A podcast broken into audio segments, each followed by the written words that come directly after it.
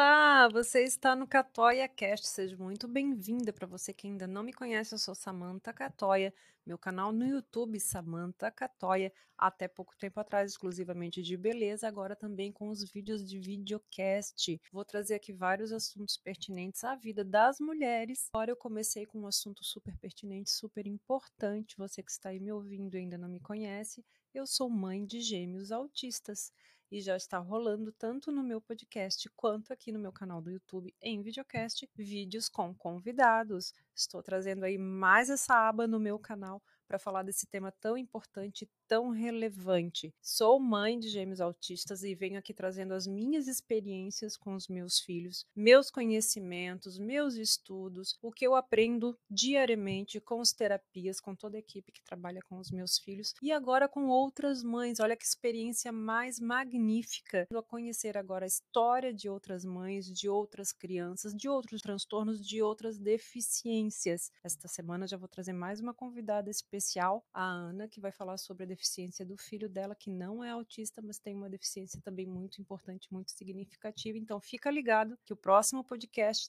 também é com convidado especial. Te convido a conhecer todas as minhas mídias. O podcast está nas principais plataformas de áudio, como o Apple Podcast, Amazon Music, Spotify, Castbox, ou então pelo meu site no catoiacast.com.br ou nas plataformas de áudio vocês encontram digitando Catoia Cast. Convido vocês a ir lá ouvir o episódio 1 e episódio 2, onde eu iniciei essa série Mãe de Autistas, com os dois primeiros episódios conhecendo o autismo e tudo que as crianças autistas têm em comum. Então é muito importante para ti que está iniciando agora, né, experienciando essa novidade na tua vida que a princípio, assim, no primeiro momento é tão assustadora. Ou tem alguém próximo, a família, que tu queira conhecer mais, né, para estar tá mais ciente para poder até ajudar a entender, ter mais empatia. Vai lá ouvir meu podcast. Gente, na hora da corrida, da academia, no trânsito, no carro, você pode baixar o áudio do podcast e ouvindo ele né, várias, diversas vezes, não é necessário ouvir de uma vez só a já se inscreverem no canal, né? E aproveita quem está aqui assistindo o meu vídeo ou quem estiver só me ouvindo no podcast, vai lá no meu YouTube Samantha Catoia, se inscreve lá também, deixa o teu comentário, o que que tu tá achando do tema, das informações que eu tô trazendo aqui para vocês, que é para mim é muito importante o feedback de vocês e a forma de vocês estarem me ajudando, né, gente, a espalhar essa informação, compartilhando aí para os grupos da família, para amigos, para pessoas próximas de vocês que tenham algum caso parecido, alguma criança dentro do transtorno transtorno ou que estejam desconfiando, né, que aquela criança está apresentando algumas características ali diferentes, manda o meu link, manda o link do meu canal no YouTube e do meu podcast para ajudar.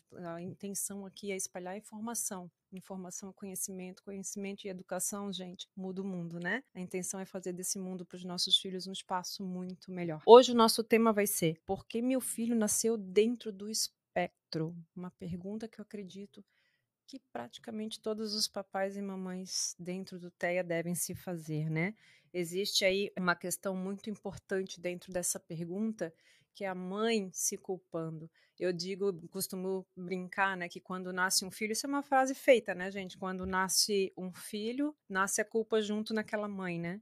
Quando nasce um filho autista, então vocês façam ideia. Quanta coisa passa na nossa cabeça da gente se perguntando por quê? Por que, que o meu filho nasceu dentro do espectro, né? O que, que aconteceu? A culpa é minha? O que, que eu fiz de errado? Por que, que aconteceu comigo? Acredito que a grande maioria lá no começo deva ter feito qualquer uma dessas perguntas, né? Se martirizando, né? A gente ouve tanto por aí, né, gente, que tudo, tudo que acontece com uma criança, a culpa é da mãe, que a gente naturalmente já embutiu isso no nosso subconsciente e já assumiu, assumiu pra gente, né? Mas não, não é assim não. A gente já carrega um fardo muito grande, uma responsabilidade muito grande que é lidar e aprender a lidar, aprender a cuidar dos nossos filhos autistas para estar tá carregando carregando aí essa culpa, essa tristeza, essa dor, se martirizando, achando que tem culpa de alguma coisa.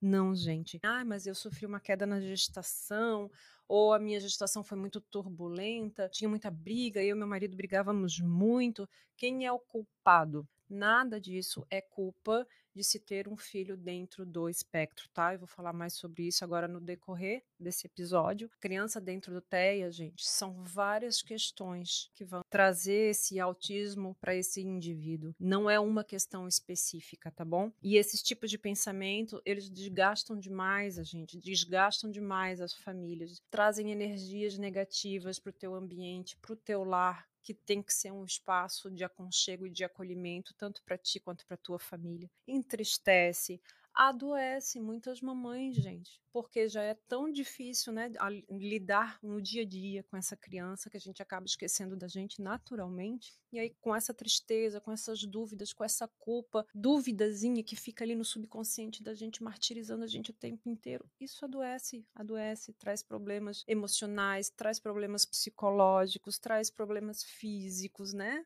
Gastrite, quem qual é, nossa, qual a mamãe que eu já não conversei que não sofre de dor no estômago? Muitas, muitas mesmo, tá? Então não ajuda é que você fique aí se culpando ou achando que você tem culpa de alguma coisa pro seu filho estar dentro do espectro, porque não, não tem. E isso não te ajuda em nada a fazer o que é certo, que é o quê? Procurar mais e mais informações concretas e sérias, mais e mais aprendizado, porque a nossa vida será assim, de um aprendizado constante, para a gente estar tá podendo ajudar, educar e criar o nosso filho que, mesmo dentro do espectro, possa ter uma vida boa, uma vida plena e seja um ser humano feliz. Uma frase que é muito importante a gente lembrar quando se passa essa dúvida, se paira essa dúvida na cabecinha da gente é: nós não temos controle sobre tudo. Aliás, gente, eu ultimamente já trouxe para minha vida que a gente não tem controle sobre absolutamente nada. O que a gente acha que tem controle já não tem.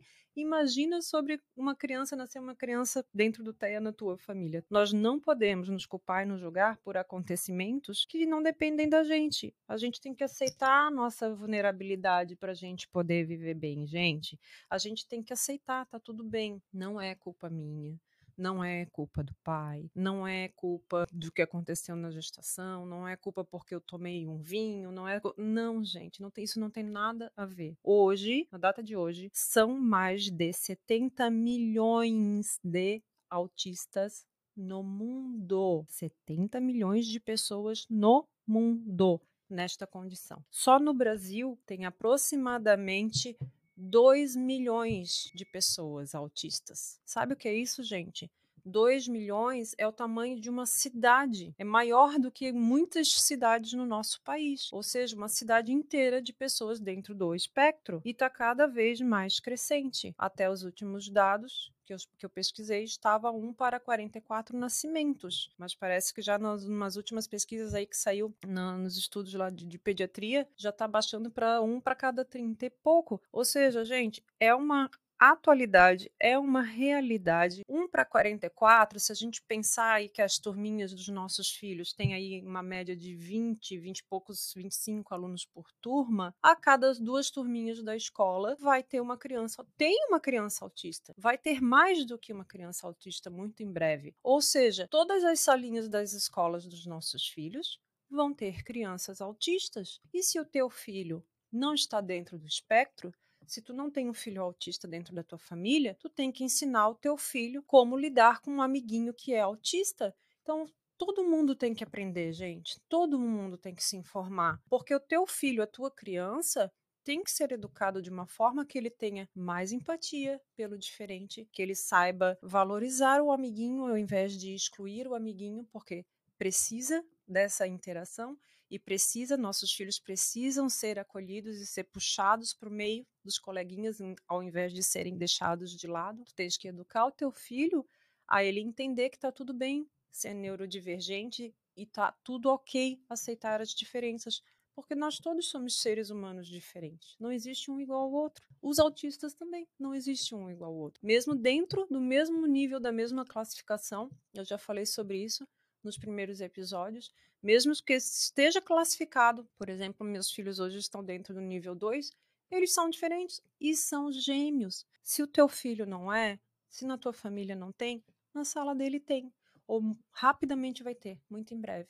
Tem que saber educá-lo para ele saber lidar, como se aproximar, como agir numa situação de crise daquela criança que vão acontecer vários, praticamente todos os dias. E para uma criança, se para um adulto que não tem informação chega a ser assustador, Imagina para uma criança na sala de aula que não faz nem ideia porque que aquele amiguinho está se jogando no chão, gritando, batendo a cabeça, se mordendo, mordendo os outros amiguinhos. Imagina para essa criança.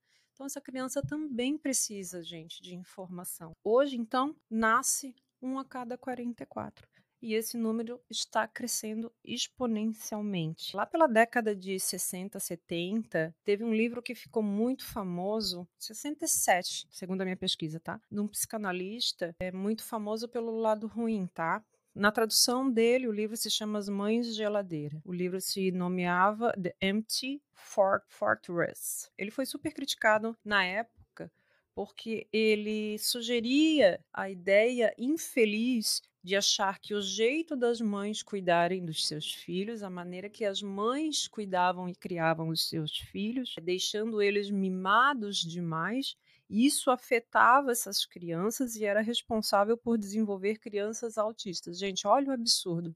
Olha a importância de tu buscar um estudo científico comprovadamente testado para te tornar relevante aquela informação. Obviamente, esse psicanalista deve ter ali analisado pouquíssimas crianças e teve essa infeliz ideia de escrever esse livro dando, comentando isso, quanto sofrimento ele trouxe para as mães daquela época, para as famílias daquela época, que era muito mais desconhecida, ainda muito menos se sabia sobre o autismo. Quanta gente sofreu com isso. Em seguida, ele escreveu um outro livro se retratando, né? Bom que ele fez isso, obviamente, mas muita gente lhe foi atingida com as informações. Por quê, gente? Porque é visto como um médico, como um psicanalista.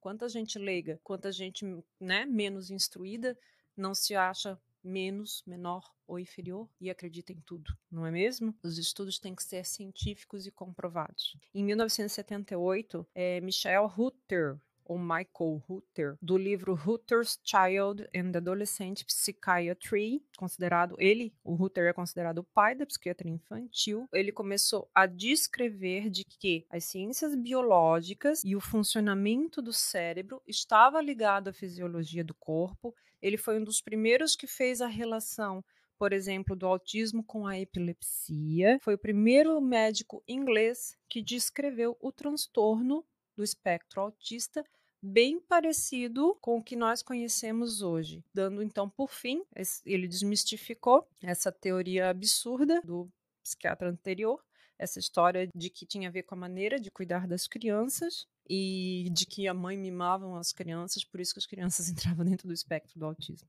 ele também descreveu o atraso no desenvolvimento social, que são as principais características das crianças autistas, né? O atraso no desenvolvimento social, as estereotipias, o problema de comunicação, de interrelação pessoal, todos os sintomas presentes antes dos 30 meses de idade. Então, ele foi o primeiro médico, deixa eu relembrar a data aqui, tá? Em 1978, ano que eu nasci, que trouxe o autismo para bem próximo do que a gente conhece hoje. Então, por que, que uma criança nasce dentro do espectro?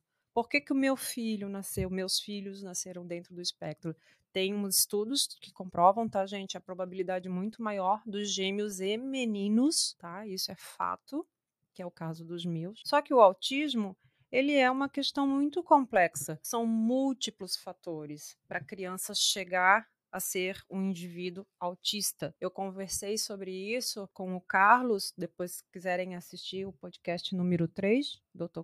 Carlos Alberto. Apesar de que gente, existe ali um traço na família de autismo, não é uma questão só, porque a gente pode ter, eu posso ter um gene mais alterado, ele pode ter um gene mais alterado, mas isso não quer dizer que necessariamente nossos filhos serão. Não é só assim, gente. Não é uma coisa que traz aquele indivíduo para dentro do TEA. É uma questão muito complexa. É, são muitos fatores. Hoje, sabe-se que 80% dos casos de autismo são por questões hereditárias. Ele é um transtorno do neurodesenvolvimento. Né? A maneira que se faz as conexões dos neurônios, as sinapses cerebrais, a falta de algumas sinapses cerebrais, onde atinge principalmente a comunicação, a fala desses indivíduos, mas não é uma regra geral, porque tem autistas verbais, é uma característica predominante, segundo um artigo publicado, um estudo muito sério publicado ano passado na revista americana JAMA Psychiatry. Um estudo feito, olha só, presta atenção, olha a diferença, gente. Um estudo feito com 2 milhões de pessoas avaliadas dentro de uma pesquisa, de uma metodologia. 2 milhões. Aí foi comprovado que 80% dos casos são questões hereditárias, genéticas. Os pais não precisam saber. Gente, os pais não têm que saber avaliar, por exemplo, artigos, coisas que acham que seja muito complicada, tá? Mas é papel da gente saber questionar, como eu acabei de falar agora. Olha a diferença, eu estou te citando um estudo de uma revista muito conceituada dentro do mundo médico, feito com um estudo comprovado cientificamente com 2 milhões de pessoas. Diferente de um relato de um médico que atendeu número X de pessoas e achou que teve aquela impressão e foi lá e escreveu para um artigo para uma revista. Vocês estão entendendo a diferença? Não é o papel dos pais não, não é obrigado a saber identificar isso, mas saber questionar. É papel dos médicos te orientarem sobre isso também. É papel dos terapeutas saberem ler esses artigos e te orientarem sobre isso também. A origem da publicação é baseada no quê? É esse o questionamento que tem que ser feito. Quando eu vou buscar por uma informação na internet, essa informação que eu li está baseada no quê? Qual foi o artigo, a publicação, o artigo científico que te relatou esses números e essa informação? Quantas pessoas foram avaliadas? Foi validado por quem? Por onde? E não embarcar em modismos ou muitas fake news, né, gente, que passam aí pelas nossas mídias todos os dias. O autismo na gente, indivíduos, no nosso projeto genético, no nosso gene, já vem todas as informações que estruturam o nosso cérebro, tá, gente? Então, aquela criança que se formou dentro do nosso útero, o cérebrozinho dela ali já foi formado com todo o código genético, com todas as informações, como a cor da pele, como a cor dos olhos, como comportamento, como perfil que vai ser aquela, vai ter aquela pessoa, o nosso jeito de ser, a nossa personalidade, isso tudo já vem ali, embutido dentro do nosso código genético. Como também o TEA. Então, essa criança já nasce, gente, dentro do espectro, porque é a forma que o cérebro dela foi construído, neurodivergente. E os aspectos do autismo, como as dificuldades da interação social, as estereotipias e as questões motoras, não têm a ver com a experiência de vida ou acontecimentos que aconteceram com aquela mãe durante a gestação, por exemplo. Não tem a ver com acontecimentos isolados, gente. Tem a ver com a carga genética daquela criança. Ela já nasce dentro do espectro. E, portanto, não depende das mães. Não é culpa da mãe. Mãe, não é sua culpa, ok? As mamães não têm culpa e isso já vem gravado nos nossos genes. Tá lá, é um mapinha de como que a gente vai ser, de como a gente vai se comportar, como vai ser as nossas características, de, de, tudo, gente. Inclusive se a gente é típico ou atípico. Não é culpa da mãe. Sabe por quê? Várias síndromes acontecem por alterações do cromossomo. As mais fáceis da gente identificar é que elas são visualmente fáceis de, da gente ver, como a síndrome de Down, por exemplo. A síndrome de Down, ela tem cara. A gente enxerga aquele indivíduo e já percebe na hora que ele é um indivíduo que tem a síndrome de Down. E também ela é muito fácil de identificar geneticamente, né? Na contagem lá dos pares cromossômicos, o par 21 tem um cromossomo a mais. Então, quando se faz aquele estudo genético da criança, lá aparecem os 23 pares de cromossomos, no par 21 tem três em vez de dois, em vez de um par. Então é muito fácil de identificar aquela criança é uma criança dentro do síndrome de, de Down. Outra é, síndrome muito fácil de identificar também é a síndrome do X frágil. Para quem desconhece, a parte de baixo do X, do cromossomo, estou falando de genética, né, gente, do cromossomo X, a parte de baixo dele é visivelmente alterada. Ela é fácil de identificar num exame. E ela já teve dentro do espectro, tá? Porque tem algumas questões ali que são parecidas, mas hoje já é considerada uma síndrome à parte, tá? No caso do autismo, então agora sim, gente, tem mais de 600 genes envolvidos para construir aquele ser dentro do espectro. Então vocês entendem quando eu falo que a culpa não é da mãe? São mais de 600 genes envolvidos para juntos construir aquele indivíduo autista. Esse indivíduo é poligênico, ele depende daqueles 600 genes para ser autista. E 20% depende dos, dos, fatores ambientais, que eu já comentei no podcast anterior. O que, que, são os fatores ambientais? E também, tá, gente? Não é só isso. Por isso que eu falei, ah, tomei um tombo na gravidez, eu fui a culpada de causar autismo da minha criança. Não. Ah, tomei um remédio na, na gestação, por exemplo, que eu anotei aqui, para epilepsia, o ácido valproico, e eu fui culpada por o autismo do meu filho. Não, esse fato isolado não vai te fazer culpada por isso, tá? A prematuridade, que eu comentei também no, no episódio anterior, crianças nascendo muito prematuras, poluição do ar, se essa mãe foi exposta aí durante a gestação, né, a um local muito poluído. Essas e outras questões são as questões que eu comentei no, no podcast anterior, das questões ambientais, que também interferem, sozinhas elas não criam um indivíduo autista. Soma de todos esses fatores é que vai construir a formação daquele ser e não somente um fator. Só o ácido, por exemplo, não vai causar o autismo nessa criança. A idade paterna também influencia no autismo, mas sozinha não é um fator. Entendeu, gente, que eu tô falando? Vai se formando mais e mais possibilidades. Também comentei sobre isso no episódio anterior. O autismo, ele aparece geneticamente nos indivíduos daquela família, antes dessas crianças, né? Pode ser nos pais, pode ser nos avós, pode ser num tio, numa tia, vem passando. Só que ele aparece em características mínimas que não, não chegaram a desenvolver um, um autismo naquele indivíduo, né? No código genético daquela pessoa, às vezes um tem ali um gene modificado para toque, o outro tem um outro gene modificado para outra qualquer questão, e aí vai, vai, vai, se juntando, né? Essa família vai se formando, então já forma um gene diferente numa criança que veio depois. Pode ser que já tenha alguma coisa ali mais alterada, e isso vem passando, familiar por familiar, geração por geração, até chegar aqui nesse combo poligênico de 600 genes e trazer à tona esse indivíduo autista. Essa é a maneira que se estrutura o cérebro. É uma questão neurodivergente. O cérebro da criança autista, ele se constitui, ele se constrói de uma maneira diferente da nossa de indivíduos típicos. Quanto antes a gente puxar essa tendência desse cérebro, então por que, que eu sempre comentei em todos os podcasts como é importante a gente as terapias para os nossos filhos?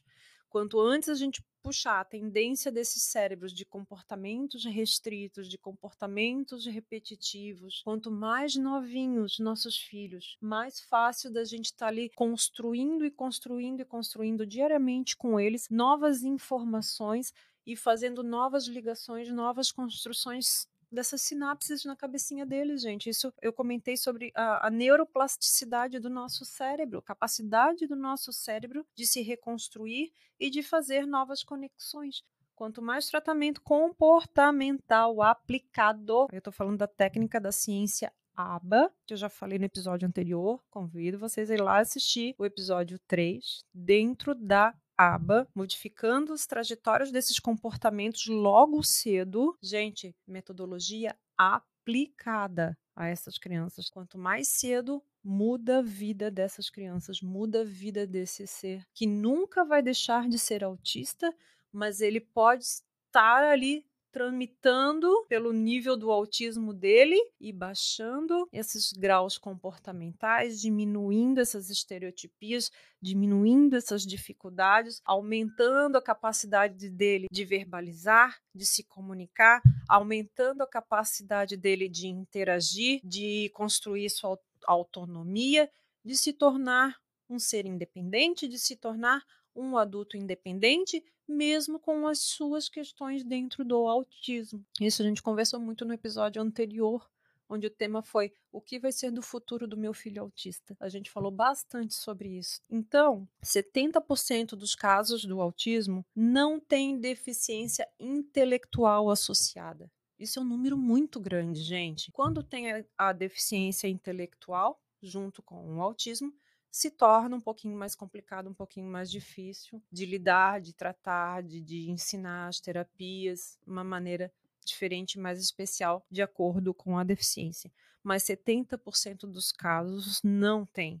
Então, trabalhando esses comportamentos atípicos dentro da metodologia ABA faz com que essas pessoas possam ter uma vida muito melhor. Gente, ABA muda vida. O ABA foi o que tirou essas crianças do completo anonimato de crianças que sequer iam para a escola porque não tinham a menor possibilidade de estar dentro, inseridas de um ambiente escolar típico. O ABA fez essas crianças terem a possibilidade de se envolver e estar num ambiente típico e sempre com ajuda necessária, mas sim poder estar ali vivendo uma vida e demandas, demandas da vida típica, podendo se desenvolver, construindo um futuro de autonomia e de um ser independente. Pais, entendam como funciona. Por favor, vão buscar instrução, curar, conhecer, conversar com os terapeutas, ler, pesquisar, fazer cursos. Quem está dentro, as famílias que estão dentro do TEA, não tem como fugir disso. A gente tem que se informar, primeiro, para a gente não fazer errado com os nossos filhos, segundo, para a gente ser capaz de melhor cuidar e de ajudar a desenvolver os nossos filhos. Do interesse maior, primordial das famílias é esse, não é? A gente não é qual o pai e a mãe que não quer ver o seu filho bem desenvolvendo. Para aquelas mamães que eu sei que a gente costuma carregar tudo aqui, né? Eu sei, também já estive aí, não está nas nossas mãos. Gente, por que isso aconteceu comigo? Sabe que eu nunca me fiz essa pergunta? Nunca.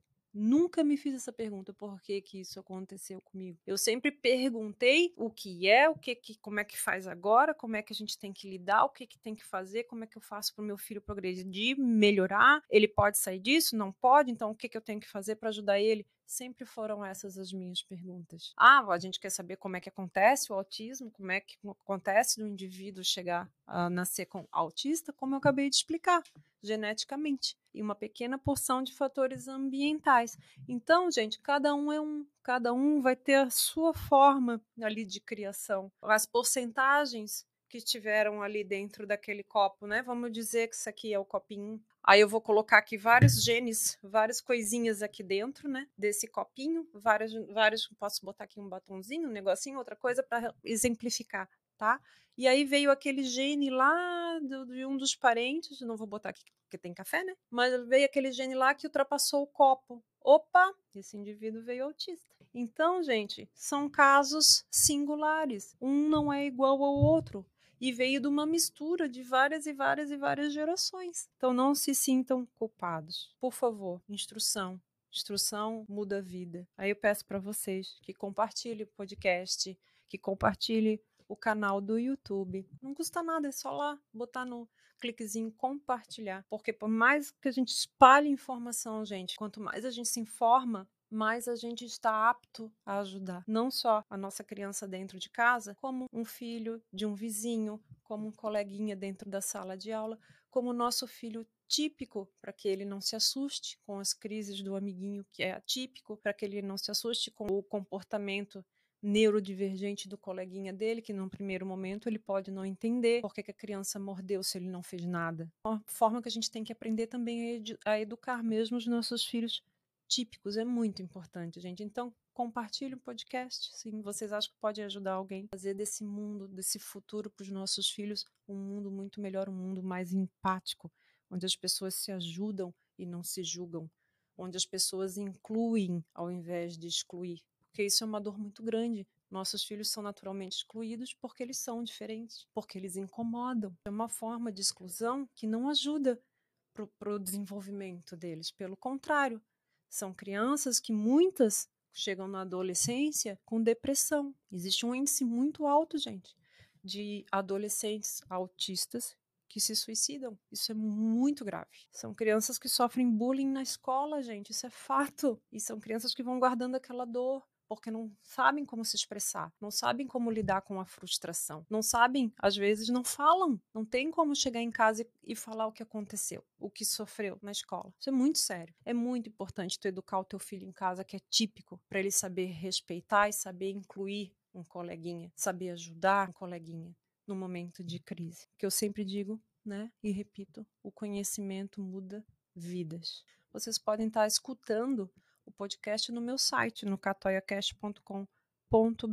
Lembra de, se tu tá aqui no YouTube, acionar o sininho, que toda semana eu vou subir um vídeo novo, pelo menos um podcasts por semana e assim tu recebe de pronto. Manda aí pro teu grupo da família, deixa o teu like, porque só assim que o YouTube entende que esse vídeo é relevante e vai entregar para mais pessoas. E tu deixa o teu comentário. Se eu te ajudei de alguma forma, se tu tem alguma coisa para contribuir, se tu és especialista ou também estás aí dentro de uma família TEA e quiser participar do podcast, gente, aqui é um espaço aberto. Eu quero conhecer a tua história. Deixa aqui abaixo meus contatos. Vocês podem entrar em contato comigo por e-mail ou mandar um DM no meu Instagram, samantacatoia.beauty ou no Instagram dos bebês, Catoia Twins. Manda uma DM para entrar em contato comigo, tá? Vai ser um prazer ouvir a tua história. Eu vou trazer outras histórias, outras mães, outros relatos aqui para agregar muita informação, muito conhecimento, porque eu também tenho muito a aprender. Tem muita gente aí há muito tempo já, gente.